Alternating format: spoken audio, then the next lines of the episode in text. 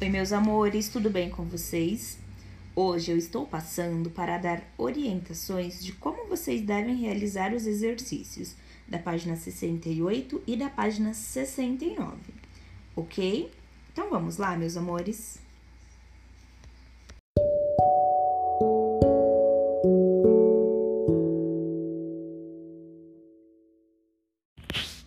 Talvez aí na caraminhola de vocês esteja a pergunta: mas o que é simetria? E como a Pro costuma dizer, é uma coisa muito simples: mamão com açúcar.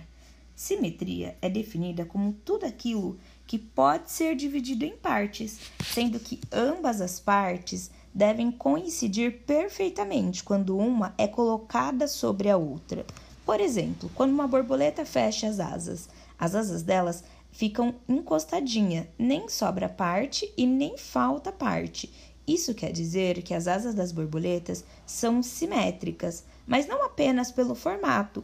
As cores também nos indicam se é simétrica ou não, porque ambos os lados precisam apresentar as mesmas cores, as mesmas formas, precisam ser idênticas, ok? Então, simetria é quando ambos os lados sobrepostos ficam de maneira perfeita, não apenas o formato, mas também a cor.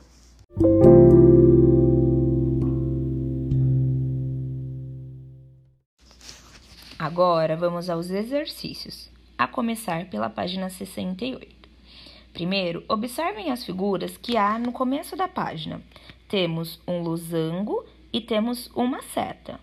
Estão vendo que eles estão separados por uma linha, que são chamadas de eixos de simetria. Esse eixo de simetria divide a figura ao meio, mostrando que ambos os lados estão iguaizinhos, não apenas no formato, mas nas cores. Se eu dobrar essa figura ao meio, os dois lados eles vão se encaixar perfeitamente, ok?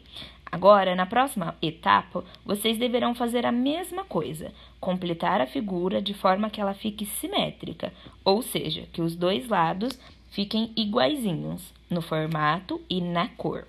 Ok, galerinha? No exercício 1, vocês vão marcar com o X as figuras que apresentam simetria em relação à linha vermelha. Então, essa linha que está dividida, e aí vocês vão observar a figura de forma que ambos os lados sejam iguaizinhos, ok? Nem falte e nem sobre alguma parte da figura. Observem com atenção. No exercício 2, vocês irão completar e pintar as figuras na malha quadriculada, sabendo que elas apresentam simetria em relação à linha roxa. Então, vocês devem usar as mesmas cores e completar a figura, ok? Figura da casa, aparentemente uma bandeira e o triângulo aqui. Combinado? Exercício 3.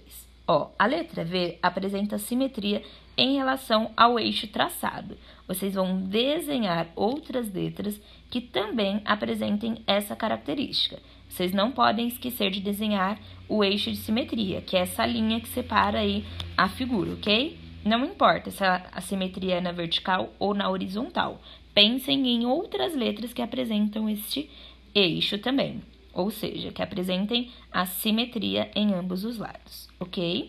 No exercício 4, vocês vão desenhar na malha, na malha quadriculada uma figura que apresenta um ou mais eixos de simetria. Depois vocês vão mostrar para nós na aula, ok? Mas desenhe a figura que apresenta em simetria, é, não em relação apenas à forma, mas à cor também. Galerinha, por hoje é só. Um beijo e até a próxima!